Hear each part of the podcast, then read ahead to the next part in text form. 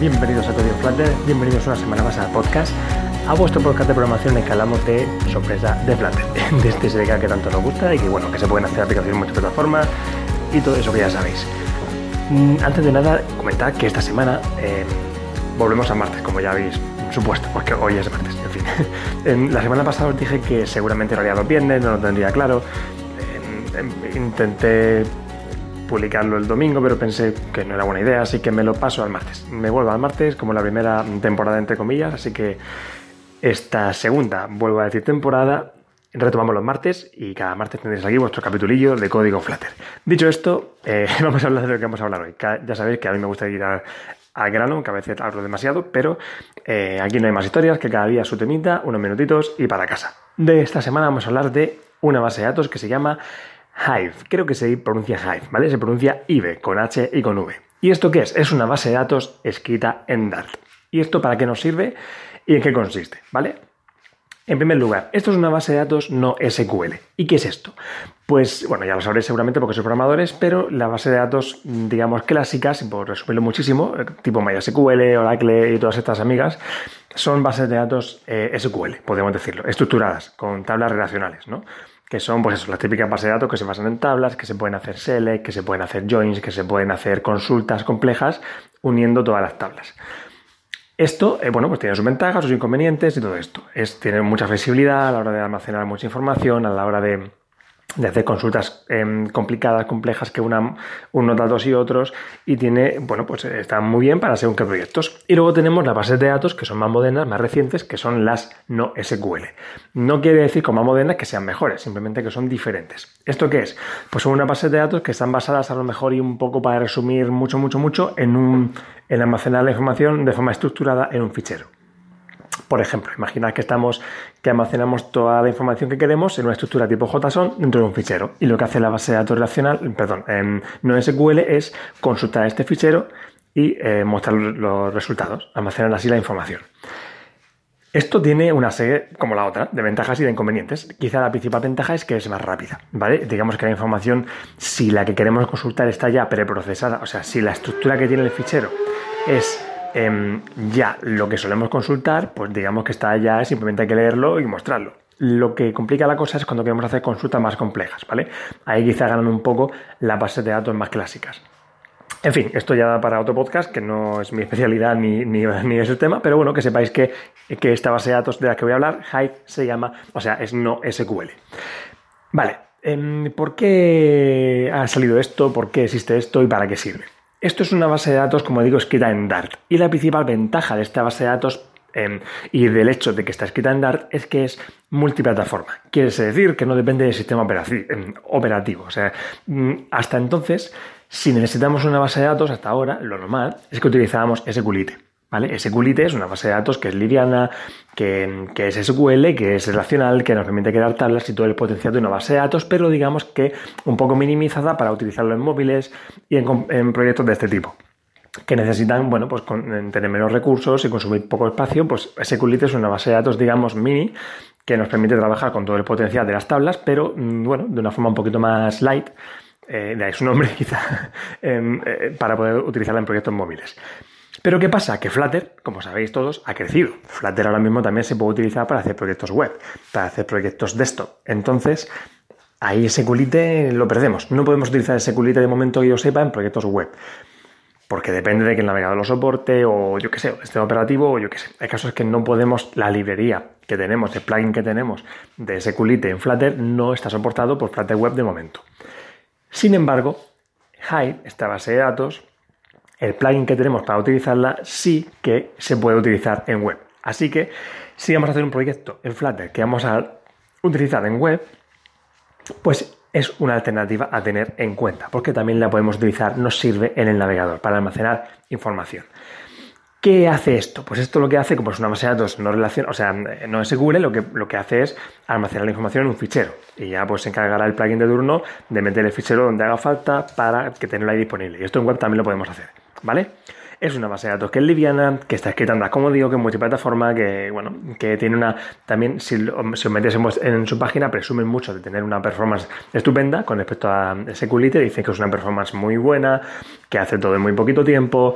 Y bueno, pues eh, seguro que según qué datos, si le metes poca información, seguro que le gana por goleada pero bueno, yo creo que SQLite, pues depende para qué proyecto, como digo, pues tiene más o menos sentido. Pero esta base de datos Hype es una base de datos a tener en cuenta, yo creo, sobre todo para proyectos quizá que necesiten no demasiada información a almacenar. ¿Vale? Ya sabéis que tenemos, aparte de la base de datos, si tenemos un proyecto móvil del que necesitemos guardar datos, tenemos muchas opciones. Tenemos la opción de almacenarlo en una base de datos tipo SQLite, tenemos también la opción de almacenarlo quizá pues, en un API, o en la nube. Y también tenemos la opción de las Shared Preference, ¿vale? Que son estas, este almacenamiento del propio sistema operativo que nos permite almacenar eh, información clave-valor para las aplicaciones. El típico ejemplo, por si imaginas que tenemos un juego, que tenemos un juego muy sencillito, muy tonto. Eh, si estás escuchando ahora mismo un pitido, es la olla express, ¿vale? Eh, estoy haciendo un cocidito para mañana. Vale. Creo que ya ha parado. Em, lo dicho, sí, eh, tenemos, si estamos haciendo un juego, ¿vale? Un juego pequeñito que solamente necesita almacenar la información, quizás de la puntuación más alta que va almacenando el jugador, de, su récord, eh, y quizá también, a lo mejor, de una opción de recibir o no notificaciones, pues simplemente necesitamos almacenar para la puntuación, pues un entero con la puntuación máxima, y para esta opción de recibir o no notificaciones, pues un booleano. Y ya está. Entonces no necesitamos montar una base de datos para esto. No necesitamos un SQLite que cree unas tablas, que las maneje, que las consulte, que inserte, que borre para eso. Solamente necesitamos almacenar pues, una clave de valor, un par de claves de valor que el sistema operativo gestiona por nosotros. Y podemos llamar a esa funcionalidad. Para eso tenemos un plugin que lo hace, ¿vale? Y eso está muy bien. Yo veo Hype como una especie de algo intermedio, ¿vale? Algo entre la Shared Preference y el SQLite. Es como si necesitamos, aparte obviamente de la ventaja de multiplataforma, ¿vale? Si queremos un proyecto que también funcione en web, pues tenemos esto. Y esto es una opción que es de las pocas que tenemos. Pero si solo vamos a hacer una aplicación, por ejemplo, para Android o, y iOS, que SQLite nos funciona perfectamente, si nuestra información a guardar es poca, si necesitamos simplemente una base de datos que almacene poca información, pero quizá no tan poca como para utilizar un set preference, si necesitamos un poco más, pues podemos utilizar Hype, ¿vale? Es como una opción intermedia, por así decirlo, ¿eh? Em, yo la veo así y creo que es interesante para eso. Vale, vamos a avanzar un poquito y comentar alguna cosa más sobre Hype.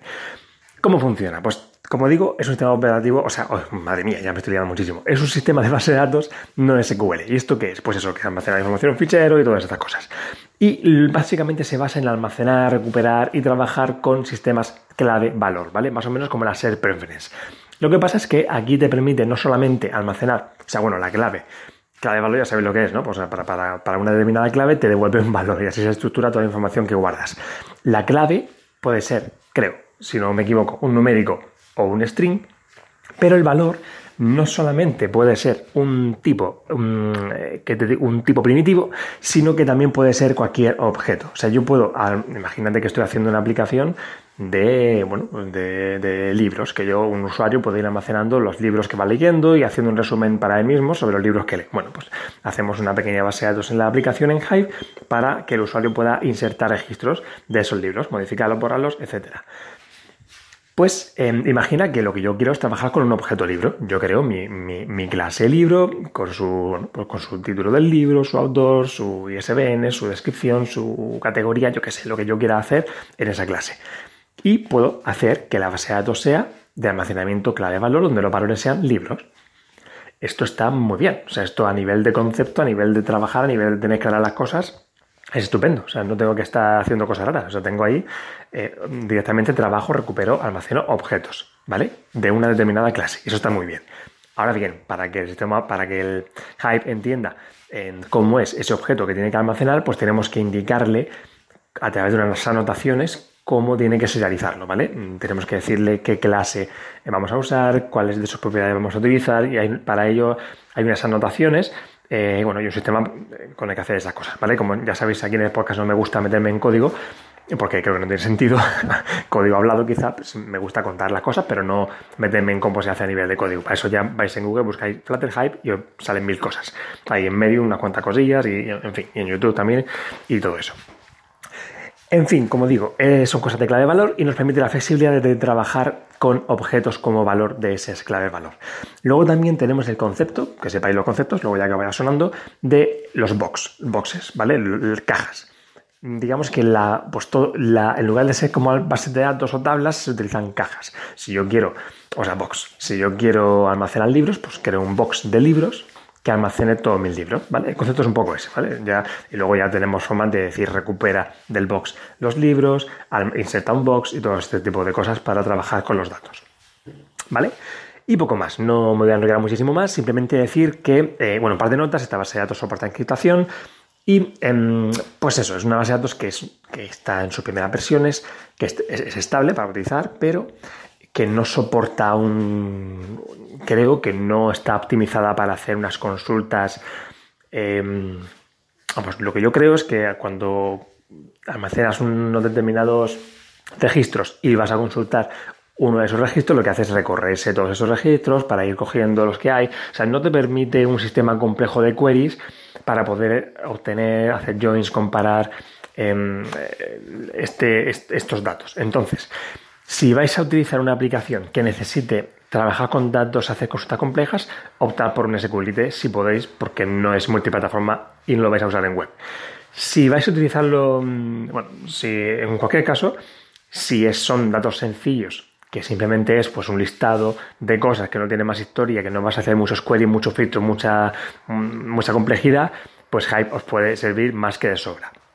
Tampoco a la hora de borrar en los registros. Así yo hago un delete de un fichero, o sea, de un registro, de un libro, por ejemplo, como el ejemplo que acabamos de decir, no vamos, no se borra del fichero realmente ese registro, ¿vale? No sé cómo lo hará, pero cada cierto tiempo, según tengo entendido, lo que hay que hacer es invocar una acción de compactar, ¿vale? Lo que eso hará será, pues eso, pues eh, ponerse a hacer limpieza, ¿vale? De los registros que tenga que borrar para em, que el fichero resultado sea más pequeño. Pero cuando hacemos borrados, esto no pasa por sí solo. O sea, ¿no? El fichero no va disminuyendo su tamaño él solo cuando hacemos borrados. O sea, tenemos cada cierto tiempo que hacer, invocar una acción de limpieza. O sea que es una base de datos que es totalmente funcional, es potente, va bien, pero tiene sus limitaciones. Así que, como digo, recomendada quizá para proyectos más pequeños que necesiten algo más que un set preference, pero eh, que no necesiten tanto como un SQLite.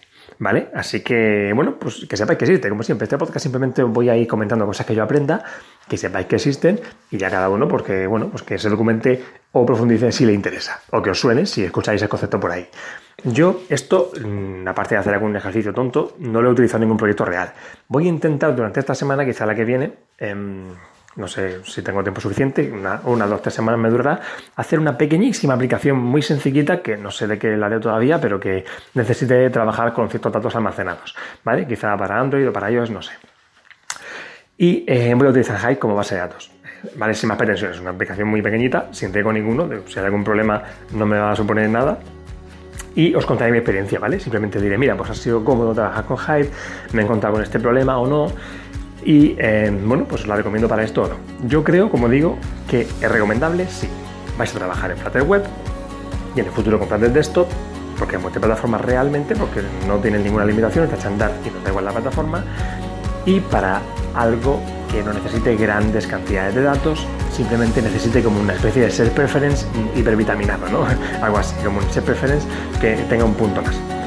Y ya está, que sepáis que eso existe, como siempre, y una cosita sobre el esta semana, y la semana que viene habrá otra cosita más. Muchas gracias por estar por aquí. El martes que viene habrá otro capítulo de Código Flutter, como digo. Nos vemos la semana que viene. Un saludo y un abrazo a todos. Hasta la semana que viene.